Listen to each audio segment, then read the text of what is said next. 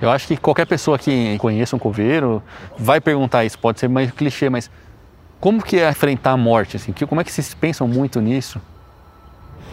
Assim, todos os dias. Pensa, porque é assim, a gente sabe que a gente já nasce com a morte do lado. Então é assim, é o inverso da vida, né? Para onde você vai, você vai com ela do seu lado. Já nasce com ela ali. Porque quando você está respirando, você já nasce com a morte do lado. Você parou de respirar, você morreu. No momento que você para de respirar, pronto, acabou. A morte tomou de conta. Então é o inverso da vida. Por isso que eu falo que é o inverso da vida. E a gente tem que aproveitar cada minuto, cada segundo. Mesmo que você não seja religioso, provavelmente conhece uma das primeiras passagens do livro de Gênesis que diz: Com o suor do teu rosto comerás o teu pão, até que voltes ao solo. Pois da terra foste formado, porque tu és pó, e ao pó da terra retornarás. Só em São Paulo são quase 350 os profissionais que têm na labuta diária a tarefa de devolver ao pó, à terra, os corpos que chegam sem vida a um dos 22 cemitérios públicos da cidade. Desses 350, 175, ou seja, metade desses profissionais, foram contratados só entre 2020 e o começo de 2021. O que fez a demanda por sepultadores dobrar, você já sabe. Foi a pandemia da Covid-19. E mesmo com tantos novos profissionais contratados, o ritmo de trabalho aumentou consideravelmente e novos protocolos de segurança precisaram ser adotados para reduzir o risco de contaminação. Em abril, finalmente eles foram incluídos na lista de grupos prioritários para vacinação. Esses profissionais, que corriqueiramente chamamos de coveiros, são funcionários públicos no geral e ingressam na carreira por meio de concurso. Aliás, esse é um detalhe importante. Eles se denominam como sepultadores, e é assim como preferem ser chamados. Neste primeiro episódio da segunda temporada do Jornadas, nós acompanhamos o dia de um sepultador do cemitério da Vila Formosa, o maior da América Latina, e fica na zona leste da cidade de São Paulo. Ele ocupa 750 mil metros quadrados e tem um milhão de pessoas enterradas ali. Só no Vila Formosa são 63 os sepultadores que batem cartão diariamente. Vou segurar as perguntas aqui, tá, Denilson? Para não fazer você suar mais e demorar aí. O nosso trabalhador de hoje, o Adenilson Souza Costa, que você ouviu agora há pouco no comecinho do episódio, é um dos profissionais que, nesse contexto caótico e mórbido da pandemia, fecharam o ciclo da vida de forma digna e humana das mais de 100 mil vítimas da Covid-19 no estado de São Paulo.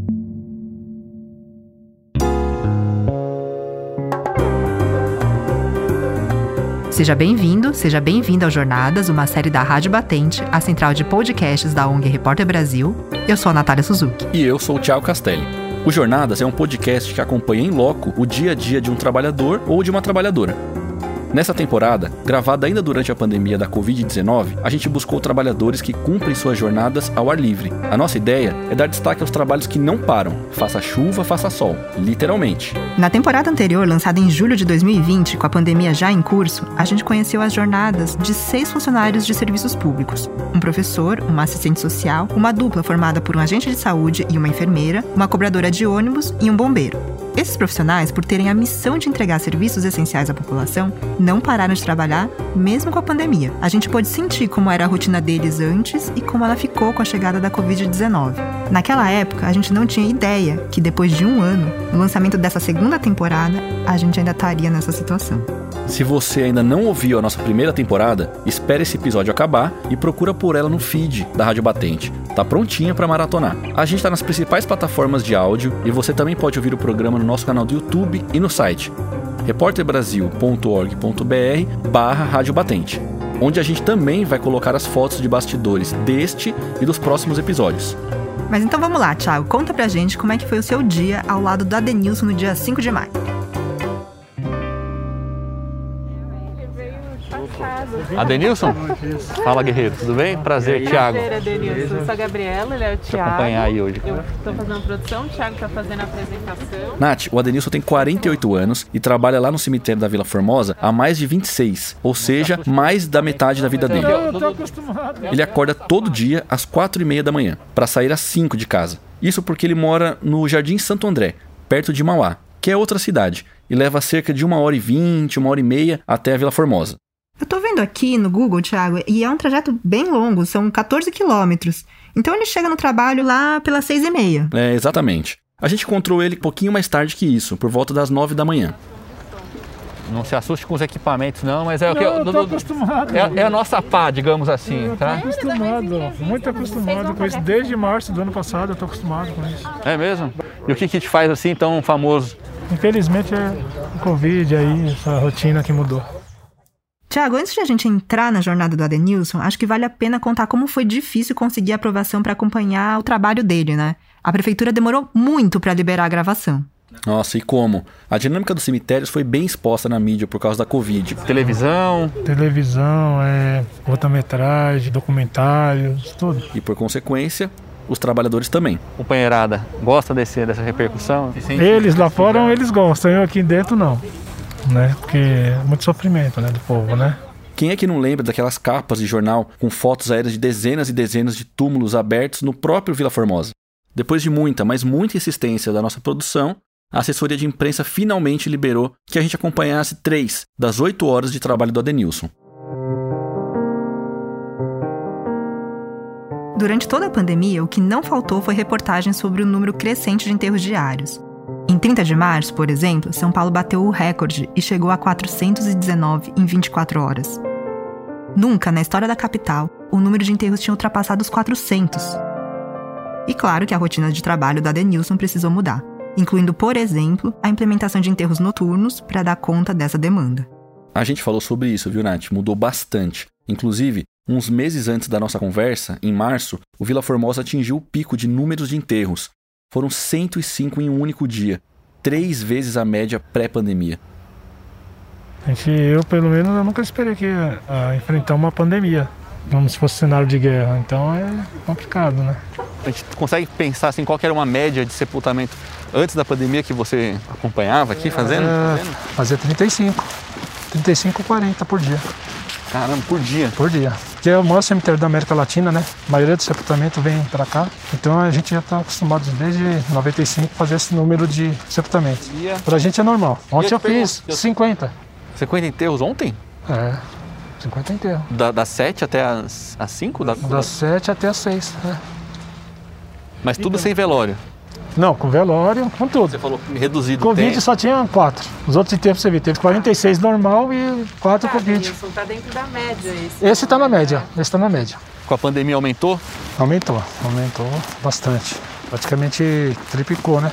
Você acha que é por dia? Agora quanto? Agora tá menos, mas chegou em torno aí de até 105. Chegamos a fazer sepultamento até de noite. E dava para saber que era relacionado à Covid, alguma desses óbitos? Então, não tem discriminação de tipo assim, ah, vai enterrar Covid ali, naquela quadra, naquela outra quadra vai ser enterro normal. Não, não tem. Todos a gente fazia na mesma quadra. Então era misturado. A gente só sabia diferenciar quando era Covid quando vinha escrito D3, que é o código do Covid, né? No, na certidão de, de óbito. Mas muitos casos de Covid, então. Bastante, em torno de. Ali varia entre 30, 40. Agora diminuiu bastante. Eu acho que as pessoas estão tendo um pouquinho de consciência de que tem que se proteger, usar máscara, luva, é, higienizar, o distanciamento para não ter aglomeração. Diz que o brasileiro só aprende assim, né? Com muito sofrimento. Depois que, que aprende, aí começa a, a mudar a situação, né? Igual hoje tem menos Covid, ontem teve menos. E Nath, uma coisa que eu gostaria de ressaltar aqui de novo é o tamanho do cemitério. São mais de 750 mil metros quadrados. E o Adenilson faz tudo o que faz na maioria das vezes andando de um lado para o outro, ou em cima de uma espécie de carrinho de golfe. Você andou quanto aí? Quanto você anda aqui por dia? Ah, dá para andar em média uns 5, 6 quilômetros aí por dia. Você não fica parado nenhum? Não, não dá para ficar parado, aqui não, só em casa. E eu, eu vi que a discussão sempre rola só, "Ô, e aí, vamos ali, vamos aqui. É, primeiro lugar, família, entendeu? Então a família não pode ficar esperando. Tem família que tem compromisso, outros têm que voltar para o trabalho, né? Muitas vezes o patrão não deu o dia inteiro e aí a gente já tem que desenrolar logo o trabalho para que eles possam voltar para o serviço, ou então que seja para casa tranquilo. Esse equipamento que você está usando agora, essa capa protetora branca, e você usa ela todo dia? Então, assim, nós, devido às situações do trabalho, sim, praticamente todos os dias, porque tem dia que é sepultamento, é obrigatório, tem que estar assim com macacão, com luva, máscara, sempre passando álcool em gel, é obrigatório. Agora, quando é exumação, não é tanto, mas a gente já usa já porque é rotina. É um estilo de vida agora no dentro do cemitério, né? Para se proteger e proteger quem está ao nosso lado, que são a família, né? As quadras que a gente está exumando, por exemplo, as que eu estou indo agora, tem quase uns 4, 5 anos. Covid para nós fazer exumação só vai ser daqui dois anos e meio, praticamente, porque começou o ano passado, né? Aí a gente vai ter que se proteger bem mais, porque a gente não sabe o, o sistema desse vírus, se vai estar tá morto, se vai estar tá ainda ativo. Então a gente vai ter que, além de se proteger, vai ver se não vai haver necessidade de interditar a quadra, porque o vírus é um, esse vírus é um vírus novo, a gente não conhece, não sabe quanto tempo que ele dura. Ah, os outros falam, ah, morre com 48 horas. Quem garante? Está dentro do saco, está envelopado, está guardado. Eu costumo dizer, quando você abre uma lata de sardinha, como é que ela está depois de alguns anos? Vai estar tá do mesmo jeito quando ela foi envelopada lá, né? Hum. Então. Bom, Thiago, a gente ainda não tem estudos conclusivos sobre o tempo em que o vírus ainda pode ser transmitido depois de a pessoa ter morrido, né? Mas olha só, se a gente já fica noiado com a possibilidade de cruzar com alguém contaminado na rua, imagina trabalhar todo dia num lugar que você tem certeza absoluta que o vírus está lá. E me diz uma coisa, cara, quando começou, vocês viram essas notícias e primeiros óbitos chegando de Covid aqui, bateu um medo em vocês? Como foi essa parte, hein? Olha, o primeiro dia assim, não tão assustado porque assim, as outras pestes que aconteciam, a gente não, assim, não se preocupava muito, porque não chegou a tanto pico igual chegou o Covid. Mas a gente se assustou bastante. Quando começou a ver lá embaixo, lá tinha uma, um depósito lá que a gente colocava os corpos do Covid, que chegou, foi montado às pressas. Mas aí a rapaziada ficou com medo? Ficou. temerosa assim? Ficou, eu também fiquei com muito medo. Eu perdi muitos parentes. Perdi parente recente aí. Perdi primo que trabalhava comigo aqui dentro. Aqui? É, jardineiro. É Perdi um, um, tio que morava em Belo Horizonte. Perdi uma prima que morava lá em, em Pavão, lá no, também em Minas. Então assim, minha prima ia casar. Aí ela ficou ruim, uma semana ela entrou em óbito, entendeu? Então, eu já tive Covid já. Fiquei sem sentir gosto, cheiro. É muito ruim para alimentar, né? Mas como a minha esposa que cozinhava lá em casa, sempre cozinha lá em casa, eu ficava pensando no gosto da comida. Aí não, não sofri tanto. Aí eu tomava suco de beterraba, cenoura e limão, para aumentar a imunidade. Aí eu melhorei rápido. Daí depois eu estimulei com mexerica. Ficava espremendo assim, perto do nariz até. Voltou, chegou um dia eu falei, falei, amor, tô sentindo um cheiro de casca de mexerica. Eles queriam comemorar de alegria. Mas a gente fica preocupado porque tá com Covid, um monte de gente morrendo. Aí você pronto, agora só falta cair, né? Pensamento. E teve muito trabalhador que faleceu ou pegou Covid aqui já? Não, de sepultadores, daqui que eu lembro, foi só o nosso auxiliar de administração. Ele era o auxiliar do administrador. Ele faleceu, foi muito rápido também. E aí foi rápido, a gente também se assustou, porque tomava café com a gente, estava ali. E aí quando a gente ficou sabendo foi um, um baque, né? E alguns amigos da funerária também. Faleceu de Covid. Quase todos os dias. Então assim, você fica assustado. Tá morrendo pessoas do seu lado. Cara, eu vou te falar que eu perdi meu pai e minha, a minha avó de Covid. E eu não fui no velório e eu ainda não tive coragem de ir num cemitério. E hoje eu tô aqui, tô trabalhando, claro. Mas ainda não tô, tô com essa dívida. Vai fazer um ano. Hoje Tá fazendo um ano que a gente começou a levar meu pai na, no médico para para fazer os processos. E era o começo da pandemia, a gente não entendia nada, ficava morrendo de medo. E a minha filha estava na barriga da minha esposa, então eu Nossa. não tive nenhum contato. Eu moro em Campinas, ele, ele morava aqui. Então não, eu não tive nem a despedida em nenhum sentido. Então eu vi meu pai do, dois meses, um dia eu fui levar ele de carona e depois hum. nunca, nunca mais. E ainda até hoje eu ainda não fui lá ver a lápide, não, e a impressão que você tem é, é que como se ele estivesse viajando, né? Por você não ter acompanhado o sepultamento, né? Exatamente. É, muitos fazem isso. Eu fiz isso de alguns tios aqui que faleceu, de não ir no sepultamento para mim pensar que ele está por aí viajando. Porque quando você sabe, você está vendo ali, está presenciando, aquela imagem é forte, né? É um impacto grande, e aí você fica sempre pensando. É, perdas irreparáveis, irreversíveis. Porque quando você está respirando, você já nasce com a morte do lado. Você parou de respirar, você morreu. Então você já nasce com ela ali. No momento que você para de respirar, pronto, acabou. A morte tomou de conta. Então é o inverso da vida. Por isso que eu falo que é o inverso da vida. E a gente tem que aproveitar cada minuto, cada segundo, porque igual eu estou conversando com você aqui agora, pode ser que eu pare de respirar, caia aqui, acabou. Você entendeu? A minha história se resume ao momento que eu paro de respirar. Ali é escrita a última linha da, da minha história, né? Então é assim, é o inverso da vida. Não é só Denilson que, pelo trabalho dele, convive com a morte todos os dias, né? A morte é como o ar, tá sempre presente, mas você não percebe. A gente costuma dizer que se vive a cada dia. Mas por essa reflexão dele também, dá para pensar que a gente morre um pouco a cada dia. Exatamente. Mas vamos falar da jornada propriamente dita do Adenilson. O Adenilson me contou que antes de sair para a rotina de exumações e enterros, logo que chega no trabalho, ali por volta das 6 da manhã, o coveiro precisa afiar, é isso mesmo, afiar a pá que ele vai usar nesses serviços. minha pá. Oi? Minha ferramenta aqui, aqui atrás. Como eu, eu tô aqui há mais de 26 anos, Aham. a minha sempre ficou nesse cantinho. Os caras escolhem outro cantinho, mas eu gosto daqui e não deixo ela ali. Aqui é um depósito ou não? É, posto de ferramenta. Me explica uma coisa, eu nunca tinha pensado nisso, mas cada, cada um tem a sua pá favorita, é isso? Uma coisa assim, não? Não, cada um tem a sua ferramenta e cuida. Cuida, né? Por exemplo, você sabe que se, se tivesse mais de uma aqui, você saberia que essa é a sua?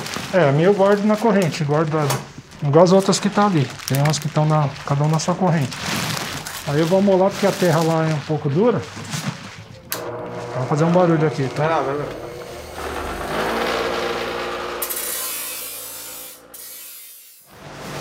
Agora eu vou encontrar com a família que para fazer o sepultamento. Aliás, para fazer a exumação, aí eu pego a ficha, aí vou lá para começar a inumação. Aí lá a gente começa do zero, porque como lá tá fechado, E a pá tá afiada agora. tá afiada para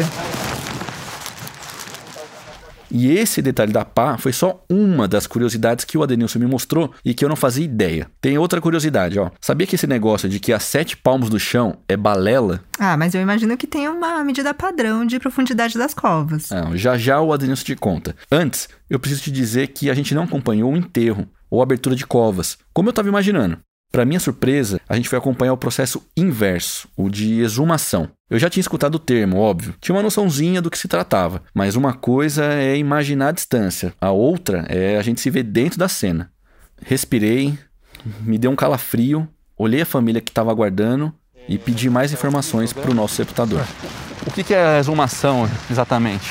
A exumação é assim, é, depois que é feito o sepultamento, passa um período de três anos e meio, aí a família vem para resgatar os ossos para levar para a gaveta, aí fica no ossário, que aí a família pode estar visitando normal, entendeu? É, tem uma pedra com a foto dela. Não, a gente vai, é pelo tem o número certo, a gente não vai abrir lugar errado. não Tem a pedra com a foto? Aqui é a quadra 75 junto com a 79. O ar já estava um pouco tenso com a exumação. Pode ir mais. Pode mais. O Adenilson andando com roupa de proteção, a gente se acostumando com o lugar e para deixar mais tenso, a família não estava encontrando a cova do familiar. E essa daqui é a 79, ela tá por aqui. Senti, com toda razão, um certo desespero por parte deles. Mas o Adenilson conseguiu achar. Deixa eu ver, 600 e... A nossa carreira aqui, ó. E me explica uma coisa, Denilson. É, tem um- uma, uma média aí do, da distância que vocês têm que fazer o, o enterro em relação ao, ao buraco? Como você fala os enterros? É um metro e meio, é o padrão. O pessoal tinha uma cultura de sete palmos, Aham. mas essa cultura é do interior. Interior depende muito. Você, qual, qual é a metragem de sete palmos? Sete palmos do ombro de uma criança ou sete palmos do ombro de um adulto? É uma cultura, mas o padrão da sepultura é um metro e meio. Metro e meio. Vocês abrem na máquina ou na pá? Tem que ter braço, hein, cara? Tem. É, um esforço e tanto, né? Já foi um metro aí? Ah, sim, já. Já, cara. Eu vou rápido porque eu não gosto de deixar a família esperando.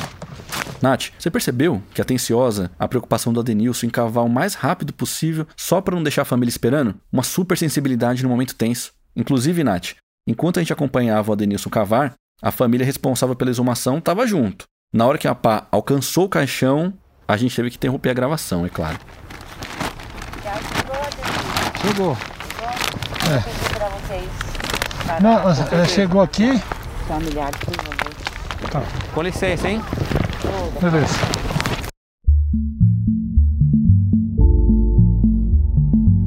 Olha, tem que ter coração, cara. Segurar, respirar um pouco aqui. Esse momento foi bem impactante aqui. Eu pessoalmente senti uma energia nervosa ali naquela hora que ele começou a, a, a cavar e chegou próximo, que a gente viu, que ele chegou próximo ao, ao, ao túmulo para fazer exumação, né? Por respeito aos familiares, ao filho que veio fazer exumação da mãe, a gente se retirou, né? Não pôde estar presente ali com a Denise, ficamos vendo a distância. Mas o dia hoje está bem frio e correu um frio maior, acho que na hora que a gente está vendo isso é um, é um desafio. Obviamente a gente veio fazer um trabalho, mas não tem como você não se envolver. E agora a gente vai ter que esperar um pouco o Adenilson, porque aí é um outro momento mais íntimo né, da família, que é depositar os ossos é, no ossário, na parede. Então a gente optou até por não estar próximo nesse momento e deixar um ambiente mais confortável para todos. Vamos esperar ele aqui para uma família nunca é fácil enterrar um ente, mas exumar deve ser dificílimo também por outra perspectiva. Não sei, é recobrar um monte de sentimentos, recordações e esse movimento literal de trazer à tona alguém que se foi. É um momento bastante delicado, viu? Não tem como. Mas a gente captou um pouco desse processo pelo microfone do Adenilson. Ó, oh, como é que é seu nome? Zilda. Dona Zilda. Aqui é os ossinhos da canela, tá? Tá. Parte de baixo. Tá tudo bonzinho para tirar, um pouquinho assim. Aqui é a bacia bacia. Isso aqui é o cox. É o cox. Né? Parte do, do bacia. Aqui é o dedinho da mão, tá? Esse aqui é o maior osso que a gente tem no corpo. Esse é o fêmur. É. É. Esse é o fêmur da gente. É, o fêmur. Esse que a gente quebra, assim. É, de vez em quando se dançar muito, depois no baile da saudade, ai ai. Aí já era. Já eram umas 10 da manhã e você sabe que eu não consigo ficar parado, né? Então a gente deixou a Denilson lá, trabalhando, e foi dar uma volta pelo cemitério. Ver se a gente encontrava mais alguém para conhecer mais aquele espaço todo. A gente logo deu de cara com a Vilma, jardineira do cemitério. Ao contrário da Denilson, que é um funcionário público, o serviço que a Vilma presta por lá é autônomo. E olha só, se eu já tinha ficado impressionado com os 26 anos de cemitério do Adenilson, a Vilma trabalha lá há mais tempo ainda 29 anos. E como eu ainda estava assim, com as energias meio reviradas por causa do encontro com a família na exumação, ela tentou me explicar como é que funciona o emocional de quem trabalha no cemitério. Muita paciência, muita calma. É um lugar que é muito triste, é dolorido. Não é fácil você enterrar um pai, uma mãe enterrar um filho. É, é embaçado, é muito triste. Ela falou que tá 29 anos aqui, mas o olho embargou que eu tô vendo aí. 93 trabalhando aqui. Eu entrei aqui vendendo cocada, hoje eu sou jardineira. Cocada? Minha história é bem comprida. Se eu for falar um mês, não dá. Mas um livro. Parabéns pelo trabalho, viu? Tá lindo o jardim. Já sou até aposentada. Aposentada? Até aqui é minha, viu? E aí aprendeu a mexer com planta aqui ou já mexi em casa? Só que essa carinha, filho, eu tenho 61 anos. Rolou, tá vendo? Aí sim, massa. Não entendi muito bem. A Vilma, com 61 anos, cuida do cemitério inteiro? Sim e não. O lugar é enorme. Ela trabalha em todos os cantos, mas não está sozinha. Existem 96 jardineiros autônomos que trabalham na manutenção e no embelezamento dessas covas. O trabalho dessa turma faz parecer, assim, por uns segundos, que a gente está num jardim. Flores, flores e mais flores. As famílias podem optar pelo serviço, pagando uma mensalidade de 50 reais ao jardineiro. Ela contou pra gente que onde tem família disposta a contratar o serviço, ela tá lá. Ainda conversando com a Vilma, a gente acabou descobrindo que ela é prima de primeiro grau dele. Acredita? O Adenilson é meu primo.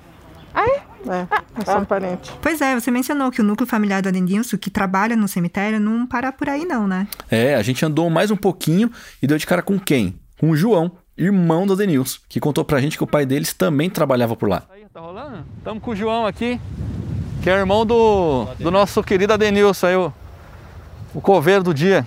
Mas você trabalha ao mesmo tempo que ele aqui? Estou há 20, é, 26 anos. Mas o seu pai trabalhava aqui, era isso? O meu avô trouxe meu pai, meu pai trouxe meu tio, meu tio trouxe meu primo, trouxe meu, meus outros tios, outros sobrinhos. Foi trazendo a geração de família. Isso é de tradição de família. E o senhor foi coveiro ou é só jardineiro mesmo? Jardineiro só. O senhor guarda das plantas? É, das plantas. Da vida? Da vida das plantas. Ó só, Nath. Enquanto um irmão cuida da vida, o outro fica responsável pelo inverso da vida. Enquanto a gente conversava, eu resolvi mandar-lhe uma mensagem para o Denilson perguntando se a gente já podia voltar e continuar a acompanhar o dia dele de trabalho. Salve, Denilson. Que água aqui, cara, tudo bem? Estamos te esperando na administração. Como tá aí terminando a exumação? Como que tá o momento aí com a família? Demorou assim uns 40 minutos, mas ele respondeu, dando um ok pra gente voltar. Aí já era mais ou menos 11h40 da manhã. A gente não pôde acompanhar, até por uma questão de respeito, a gente se ausentou, mas queria que você descrevesse ali a exumação. Você cava, aí você encontra o, o caixão, como que é esse procedimento? Você pode repetir pra gente? Tá, ali a gente cava, chegou ali próximo ali do caixão, a gente já vê a parte da tampa que tá bem apodrecida, porque assim, tipo, já muita umidade, né? Aí a gente tira aquela parte de cima. Praticamente ali o corpo ele tá, como tá de roupa, então tá normal. Aí você vai pegar, aí os ossinhos tá tudo solto, aí você começa, o meu padrão, eu começo pelos pés, porque ali fica mais fácil para ir tirando. No caso os pés, aí vem a parte da canela, depois o fêmur, bacia, aí vem a parte das colunas, né? Também das costelas, até chegar na parte do crânio. Então não fica nada, praticamente nada, porque a primeira coisa de tudo que você pega é os dedinhos da mão, porque a mão fica cruzada, então fica fácil. Você já pega aquele montinho de ossinhos ali, que são tudo pequenininho, já coloca dentro do saco, aí vai por parte. Então fica muito mais fácil. Eu ensino eles, né? Alguns aprendem a fazer isso, né? São 26 anos, então já está fotográfico na cabeça o que vai fazer, então não tem como ficar nada. Você acaba aprendendo bastante de anatomia, né? Bastante, eu vou explicando, às vezes eu vou brincando com a família, né? Eu vou explicando, falo, ó, oh, isso aqui é o fêmur, isso aqui é a bacia, isso aqui é uma, é uma pá das costas, isso aqui é, é o escafode, isso aqui é a coluna, isso aqui é vértebra, isso aqui... Então eu vou explicando. Ela fala, nossa, você sabe tudo? Eu falo, não, quase tudo, são, são 208 ossos, eu não vou gravar o nome de todos, mas alguns eu vou falando e descontraindo com a família para ela tirar aquele momento de tristeza, né? Que é muito importante. Tiago, ouvindo o Adenilson falar, imagino que todo esse conhecimento, toda essa atenção que ele tem sobre como lidar com o momento de luto foi uma coisa adquirida com a experiência, com o tempo. Mas ele te contou se tem um preparo para lidar com tudo isso? É, total, Nath. A Gabriela Varela, nossa produtora, também ficou com isso aí na cabeça. E ela levou essa questão para Denilson. Então, qual é o preparo que um coveiro tem que ter? Porque tem certas coisas que eu percebi pela sua conversa hum. que não se prepara, né? Bom, quando eu entrei aqui, a gente tinha uma preparação muito muito forte. Que é só, não era só chegar lá e fazer, passar pelo concurso público e é, tá habilitado para trabalhar, não. Tinha todo um tratamento. Para passar no concurso público, primeiro você teria que passar umas provas. E as provas não se limitavam só a teórica, tinha prática também. E a prova prática era você saber capinar, carregar o carrinho, abrir a sepultura, fazer exumação e descer o caixão. Era uma preparação bem forte. Os que não aguentava. Né? Agora o preparo emocional é, é. mais no dia a dia. Ah, o, né? é, o, o emocional é, como se diz, é pegado no laço, né? Como foi seu primeiro dia de trabalho aqui? Cara, o meu primeiro dia foi complicado, cara. O meu primeiro dia, primeiro que eu, eu morei um tempo em Minas e eu tinha medo de defunto, cara. Ah, morreu alguém ali, eu ficava longe. E se eu fosse no, lá no, no olhar lá no velório, ficava dois dias sem dormir, cara. Aí agora você imagina você trabalhando num cemitério, cara. E em 95, quando eu entrei aqui, eu, eu entrava olhando pra tudo quanto é lado, achando Cabreiro, que... Cabreiro, assim? É. Que ia ver alguém, né, cara? É. O celular não para. Não para. Mas eu vou desligar um pouco aqui que eu não...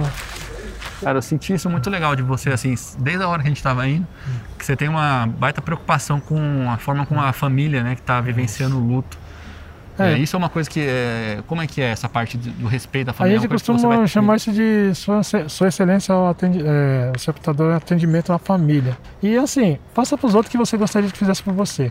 Eu penso assim. Então, se você quer um bom tratamento, você tem que dar um bom tratamento. E a família em primeiro lugar. A família já vem com a sua dor de ter perdido o seu ente querido e, e aí o mínimo que você pode fazer por ela é dar um bom tratamento. E ela sair daqui com um pouco aliviada, não vamos dizer confortável, mas aliviada pelo sofrimento que está passando. Vocês acabam com cumprindo até uma, sei lá, uma, uma psicologia ali, né? Isso, né? Assim, vocês é. acabam dando esse aporte. Sim, foi o que eu falei ali pro Felipe. Eu falei, eu queria ter te dado mais um pouco de atenção na, na, na exumação da sua mãe, tipo assim, trazido ele para próximo da sepultura e ali explicando para ele o inverso da vida tal, ali igual foi pegado, resgatado todos os ossos, vai pra gaveta, mas eu queria explicar o inverso da vida para ele, para ele não ficar sofrendo tanto. E aí, como a correria foi tanto, não deu para mim fazer essa parte com ele. E aí eu pedi desculpa, ele tudo falou: "Não, Denilson, maravilha, você me tratou super bem, eu gostei e tal. Tô mais tranquilo". Eu falei: "Não, mas eu poderia ajudar mais". Né? Fica sempre aquela sensação de que você poderia fazer mais. E isso é importante, e a família sair daqui com a sensação de que foi bem tratada. Isso é muito bom. O momento do inverso da vida, você falou, é, o inverso, é o inverso da, vida, da vida? É o inverso da vida, porque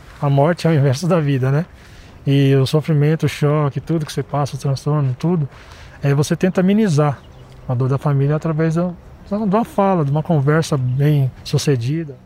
É notável essa preocupação sensível do Adenilson com a família que está passando por uma experiência tão difícil, principalmente numa situação de pandemia, em que seria quase normal automatizar os enterros pela quantidade de mortos. E ele faz exatamente o contrário. Ele humaniza, individualiza, acolhe. É, o nosso tempo ao lado do Adenilson, infelizmente, estava acabando. Mas ainda tinha uma questão para abordar com ele: a religiosidade. A gente aproveitou então para acompanhar ele até a capela do cemitério. Nossa, esse é um tópico sobre o qual eu tenho muita curiosidade. Como é que funcionam as cerimônias num lugar onde tem tanta gente de religiões tão diferentes? Eu costumo dizer isso aí, porque que a gente tem que ter fé. Porque, poxa, tem que ter esperança de alguma coisa. Você tem que ter esperança, não acaba ali assim, tipo assim, ah, acabou, não tem mais nada. E aí, o que, que vai acontecer agora? Queria certo ponto de interrogação numa coisa que você poderia resolver, tipo, é fácil de descobrir.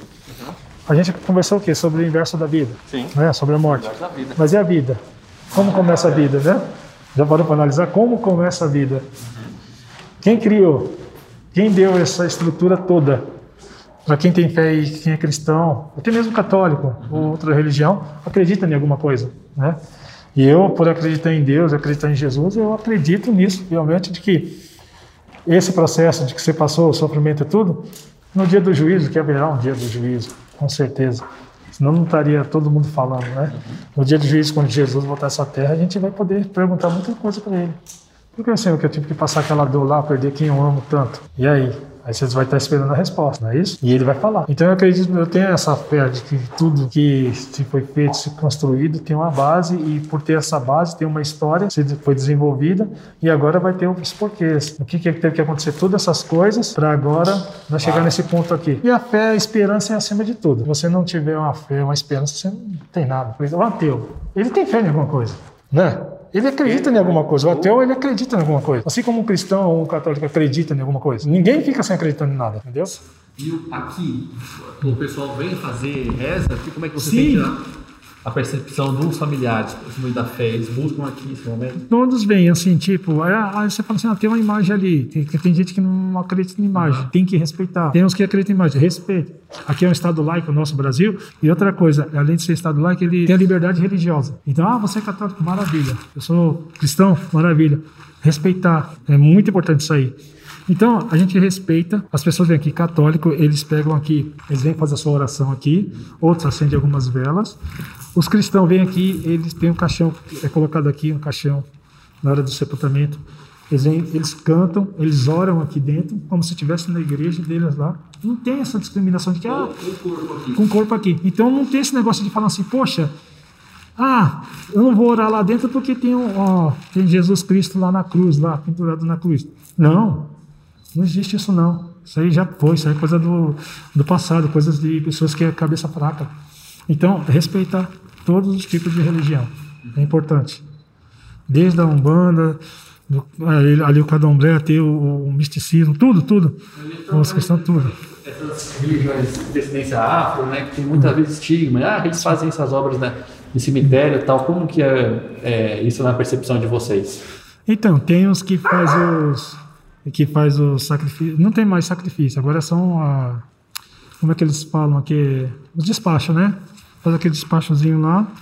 Os que fazem, agora está muito difícil fazer, que eu não vejo quase eles. Tem os, os que faz só bate a tabaque lá, que jogam pipoca aqui lá no cruzeiro. Tem os cristãos que vêm, que cantam ali. Isso é tudo acontece no, geralmente nos finados, no dia das mães e no dia 12, né? Dia de Nossa Senhora, que eles falam. Então acontece isso aí. Uns ficam ali, cantam, que é da presbiteriana, outros ficam lá, que é o candomblé fica tocando lá no cruzeiro. É, outros vêm com um coral de crianças, é muito lindo da igreja adventista, eles ficam, cantam ali. Então isso é bom para a família, porque a família ela se direciona ao que ela gosta, não é isso?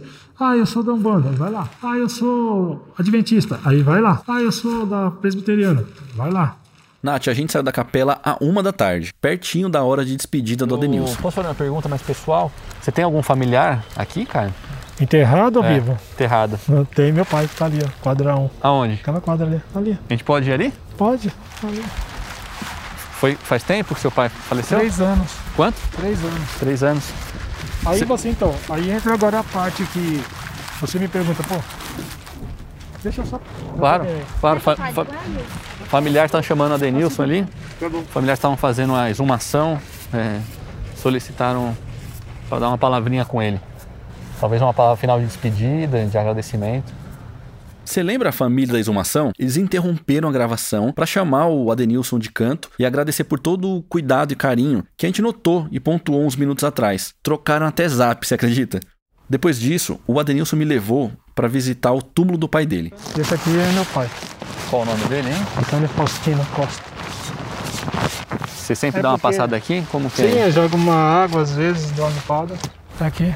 É, foi um sofrimento pra mim muito grande, porque era meu herói, né? Como que foi pra você esse momento? Você que sepulta tantos pais, mães de família?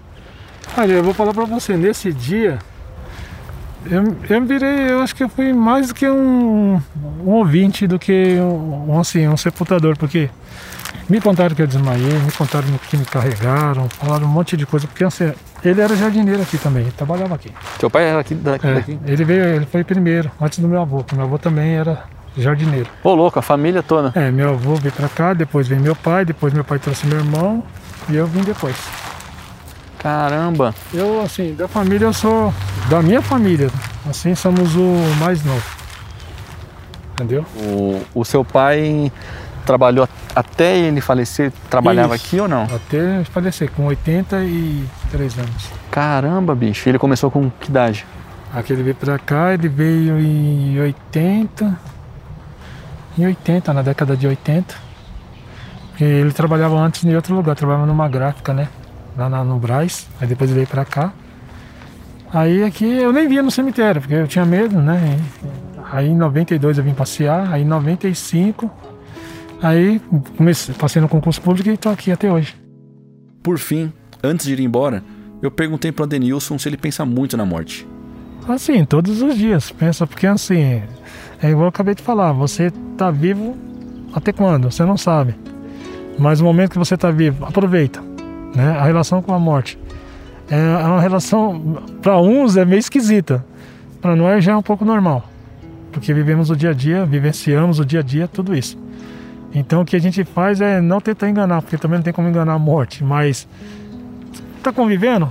Vamos conviver. Vamos fazer o melhor possível? Vamos fazer o melhor possível. Vamos viver bem com todo mundo? Vamos tratar todo mundo bem? Não ter discriminação de pessoas? Ótimo. Vamos tratar. Porque todo mundo são iguais. Aqui acaba tudo. Aqui não tem esse negócio do cara falando assim: ah, eu sou rico, eu sou milionário, ou então sou pobre, sou mendigo. Não. A relação é a mesma. Porque quando você dessa sepultura, não importa o que você é. Se você é rico, se você é pobre, se você é branco, se você é preto, se você é moreno, se você é japonês, não importa. Eu fiquei pensando comigo esse tempo todo, eu pensei o seguinte: o luto não morre. Ele, ele, ele acalma, ele Ali. aquieta, mas depois ele pode voltar, né? Eu, eu costumo dizer que o luto é como uma ferida nas costas. Tem como tratar? Você sozinho? Não tem. Se alguém, alguém tem que fazer por você. E qual é esse alguém? Geralmente é um psicólogo.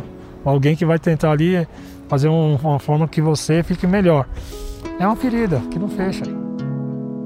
Não fecha. Aprendi muito com você, Adenilson. Muito obrigado.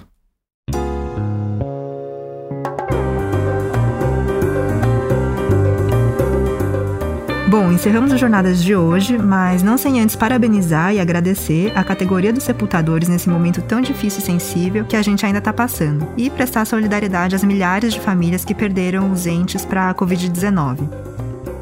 O Jornadas é uma produção da Rádio Novelo e tem a coordenação geral da Paula Scarpim e do Vitor Hugo Brandalize. A Gabriela Varela é a responsável pela produção do programa. O roteiro é escrito pela Clara Restab com a colaboração da Paula Scarpim. A montagem, a sonorização e a mixagem do programa são do Daniel Lima Verde. E a captação de som externo é do Gustavo Zisman. A nossa música tema é composta pelo João Jabassi, da Pipoca Sound. A coordenação digital é da Juliana Jäger. Essa temporada do Jornadas conta com o apoio da Lounge Foundation e da Organização Internacional do Trabalho. A gravação deste episódio foi feita no estúdio Trampolim. Tiago, muito obrigada pela companhia e até a semana que vem. Valeu, Nath. Até a semana que vem.